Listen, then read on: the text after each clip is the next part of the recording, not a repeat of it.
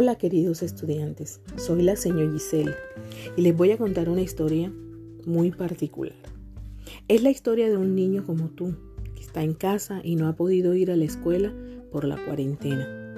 Él se llama Bernardo, tiene siete años, también como tú. Hace primer grado en una escuela cerca de donde vive su abuelita. Bernardo se puso muy feliz cuando dijeron que no podía volver a la escuela.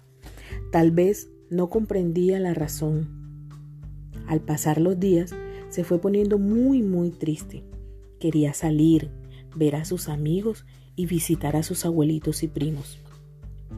Empezó a sentir miedo cada que escuchaba en las noticias que los contagios de ese virus que todos ustedes conocen aumentaban. Por las noches sentía muchas ganas de llorar. Una noche se levantó de su cama y fue al cuarto de su mamá y lloró mucho al abrazarla. Su madre muy triste le preguntaba qué le sucedía, pero él no podía expresar lo que estaba sintiendo. A la mañana siguiente, después de desayunar, decidió contar a su mamá qué le sucedía.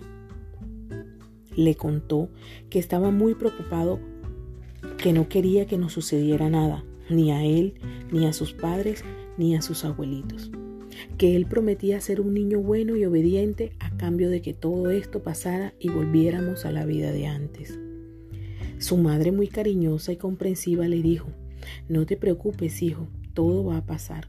Confiemos en Dios de que todos los que estamos contigo estaremos bien y nos volveremos a encontrar para darnos los abrazos y besos que tenemos guardados para ellos. Mientras tanto, nos debemos seguir cuidando hasta que ese momento llegue. Abrazó a Bernardo y él se sintió muy feliz y reconfortado. Sonrió alegremente. ¿Te gustó la historia? Seguro que sí, y tal vez tú también te hayas sentido igual a Bernardo.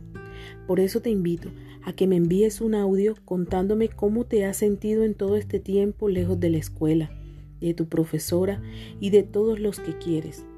Yo voy a estar esperando para escucharlo. Te mando un abrazo y que seas muy feliz.